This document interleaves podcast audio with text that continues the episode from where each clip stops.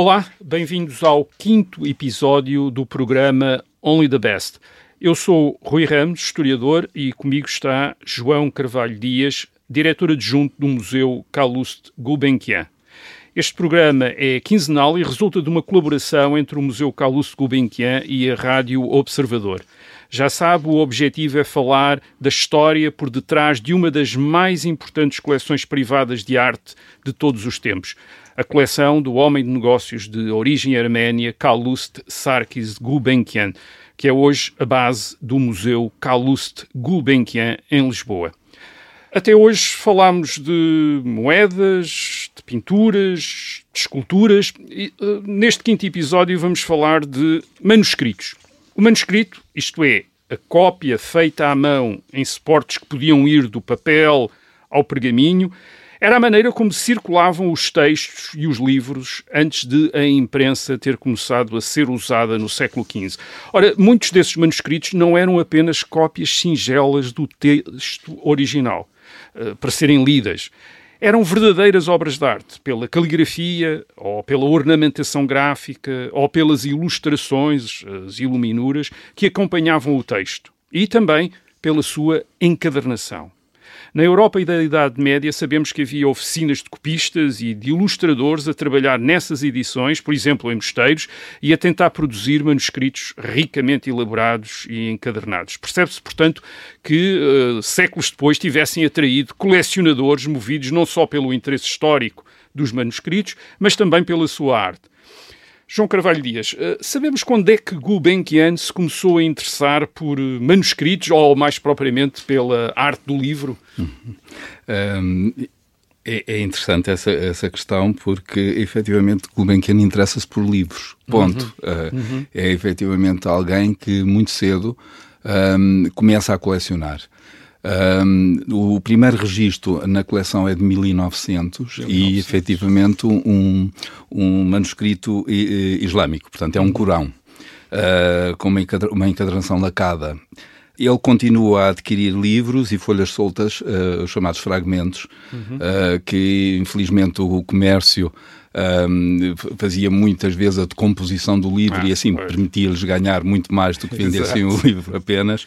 Uh, adquire uh, manuscritos europeus uh, a partir de 1919. Portanto, uhum. digamos, temos aqui um intervalo relativamente uh, grande em relação aos manuscritos, ainda que é a partir de 1899 que os livros chegam à coleção Gulbenkian, mas são livros impressos, são, ah, são livros do século XVIII, por isso eu não o incluí uh, na datação quando, quando, para responder à sua pergunta. Portanto, efetivamente, livros sim, 1899, primeiras aquisições de, de livros uh, impressos, um, e uh, a partir de 1900, durante um período ainda um, longo, uh, continua a adquirir manuscritos pois. islâmicos, ou produzidos no mundo islâmico, melhor, e, e, a partir de 19 começam efetivamente a, a adquirir-se. Mas os livros manuscritos europeus têm um, digamos, quase que são comprados Uh, num, em, obviamente que há, que há livros que são uh, de, de, diferentes uh, centros produtores, mas, mas a primeira aquisição é extremamente, como direi, formata, digamos assim, as, as futuras.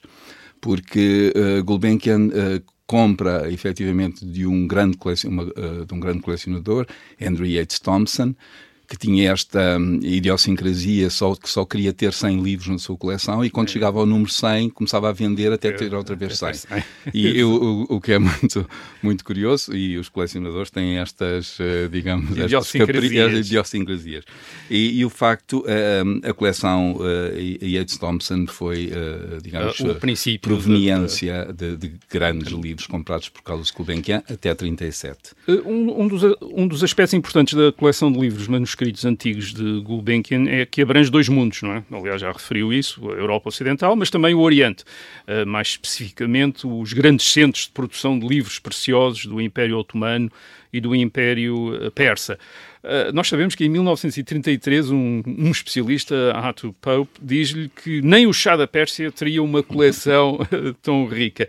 Uh, este, este interesse deve-se apenas às origens do Gulbenkian no mundo otomano e sabemos se o, e, e, e por acaso sabemos se o interesse pelos manuscritos e encadernações orientais, já sabemos, foi anterior ao interesse pelos manuscritos franceses e flamengos do século XV e princípio do século XVI. Portanto, é mais um sinal da sua inserção neste mundo otomano, uh, onde ele nasceu, onde uhum. ele cresceu antes de uh, vir para a Europa Ocidental? Sim, eu acho que, tem, que joga um papel importante, porque é um papel que nunca está, digamos, ausente de, outros, uh, de outras categorias artísticas pois. na coleção Gulbenkian, como os tapetes, os textos, por aí fora.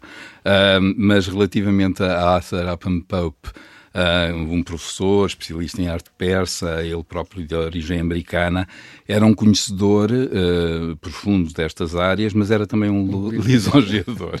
Portanto, ele, ele ao, fazer essa, essa uh, comparação com o chá da Pérsia, estava naturalmente também a, a, a dizer que Gulbenkian teria uma, uma, uma excelente seleção, o que efetivamente é uma realidade a, a coleção uh, de livros que, que eu chamaria mais que uma coleção, uma biblioteca. Uhum.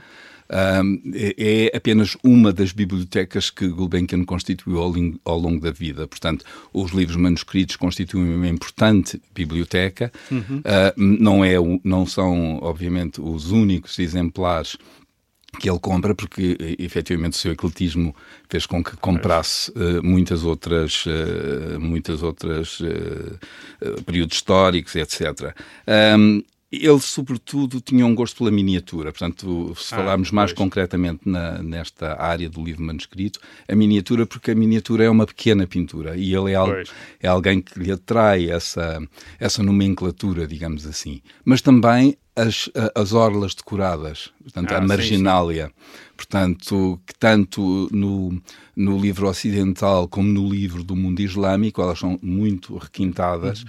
E no caso do mundo islâmico, uh, uh, é um, quase um exercício de caligrafia. Portanto, sim há ali um gosto por esta eloquência da linha que é algo que, que, que o atrai uh, enormemente. De maneira que uh, o, o Gulbenkian para além, de, digamos, do aspecto mais formal da constituição do livro, que tem esse lado de pintura, ele também tem uh, um gosto uh, desmesurado, digamos assim, pela encadernação. Ah, e no caso das encadernações do, do Oriente, portanto, neste caso do mundo islâmico, elas têm realmente uma qualidade absolutamente extraordinária pelo pelo uso do ouro, portanto, a, a pele gravada e lacada, portanto, tudo isso tem um, um apelo uh, muito grande para o, para o colecionador. E, e, e isso, de alguma forma, vai entusiasmá-lo a comprar, a comprar, a continuar pois, pois. sempre a comprar. Uh, mais uma vez, uh, vemos Carlos Gulbenkian, no caso dos manuscritos, a adquirir objetos que já pertenciam a coleções. Uh, digamos que Gulbenkian, quando se tornou uh, ativo como colecionador, no fim do século XIX, princípio do século XX, encontrou um mundo em que muita coisa já tinha sido apropriada por colecionadores, sobretudo uh, as coisas mais preciosas, uh, e em que quem queria fazer uma coleção de arte importante tinha de esperar, por vezes, por oportunidades como as trocas ou as vendas de outros colecionadores. Um, ao mesmo tempo, se queria garantir a qualidade da coleção, uh, um colecionador não podia dispensar a informação e a orientação de especialistas, como já vimos, aliás, uh, noutros uh, casos, noutros, noutras dimensões desta coleção. Portanto, falemos agora aqui um pouco de, das coleções de proveniência e dos conselheiros de Gulbenkian nas aquisições de manuscritos. Certo, é, essa é uma questão, eu diria, fulcral. Até porque, um, enquanto hoje, um, digamos a partir do século XV, uh, o livro impresso re revolucionou a forma como Sim. nós nos relacionamos com o livro e a facilidade com que o livro, de alguma forma, chega um, aos mais diferentes estratos sociais, o, o, mundo do manuscrito é um mundo muito, ainda muito fechado. É, portanto, é um mundo entre o, o encomendador uh, e, o, e o mosteiro, ou, o ateliê, o, portanto, a oficina. Uhum. Uh, e, e, obviamente, que uh, o, o, número de exemplares é também muito, é mais, muito mais sim, reduzido. Sim. E daí essa questão fulcral que é a, a, oportunidade para a concretização das aquisições. É, é mesmo fundamental.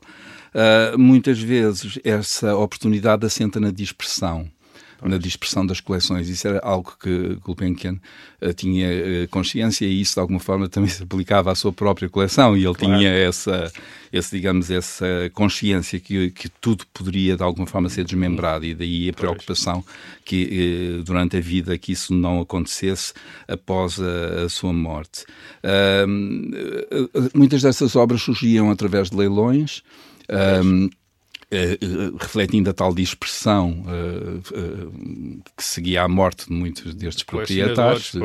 E, e, ele aí tinha efetivamente sempre uma informação privilegiada, no sentido de saber o que é leilão pois. e, ao mesmo tempo, antes de ir a leilão, o que é que efetivamente lhe interessava.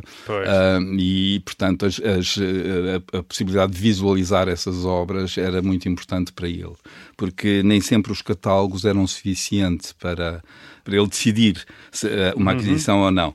Entre uh, os nomes, uh, os nomes em relação aos livros europeus são habitualmente franceses, Giraud Badin, Henri Leclerc, e o italiano Tamaro de, de Marinis, um antiquário de Florença que também o ajuda. tem muitos outros e tem muitos outros para aquisições pontuais. Uhum. por exemplo, há, uma, há uma, a dispersão do da Abadia Cisterciense de Admont uh, uh, é efetivamente uma oportunidade de aquisição uh, extraordinária. outras, e então ele aí vai recorrer a especialistas na área e, e, e que, obviamente que é impossível citá-los a todos. Claro.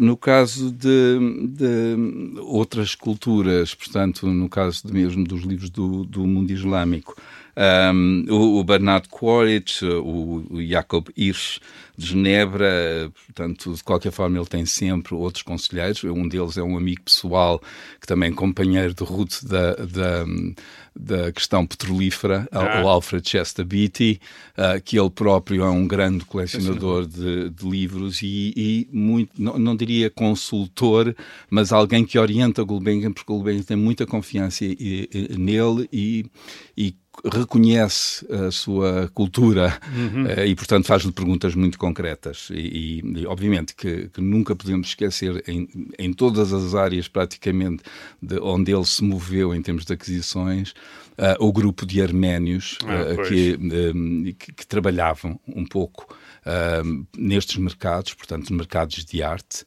que, tal como ele, tinham saído do Império Otomano e, estabele uhum. e, e estabeleceram-se em grandes centros europeus, nomeadamente em Londres e em Paris, e que tiveram um, um papel extraordinário da, da, dinâmica do mercado nestas áreas, pois. nestas e noutras, e, e, portanto são efetivamente também elementos fundamentais para e esta imagino história. que muitos deles tinham uma ideia do que é que poderia interessar a Gulbenkian, não é? E oferecer ou chamar-lhe a atenção para peças que... Isso é extremamente importante, porque um, um, pouco como em outras áreas da sua vida, ele é muito fiel um, às pessoas, que com ele estabelecem laços uh, e, portanto, digamos que muitas vezes são laços que, que vão durar dezenas de anos. Uhum. Uh, e acontece exatamente o mesmo com estes protagonistas, com estes intermediários.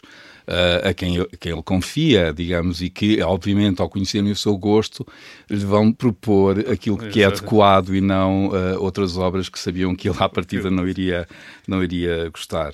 Eh, vamos agora falar mais particularmente de um, um destes manuscritos, uh, chamadas Horas de Holford, uh, ou Livro de Horas de Holford, uh, produzido por volta de 1526 na Flandres. como é que chegou às mãos de Gulbenkian em 1935 e qual a sua importância? Até porque não é o único livro de horas da coleção. Já, já, agora também explicar aos nossos ouvintes o que é que é um livro de horas.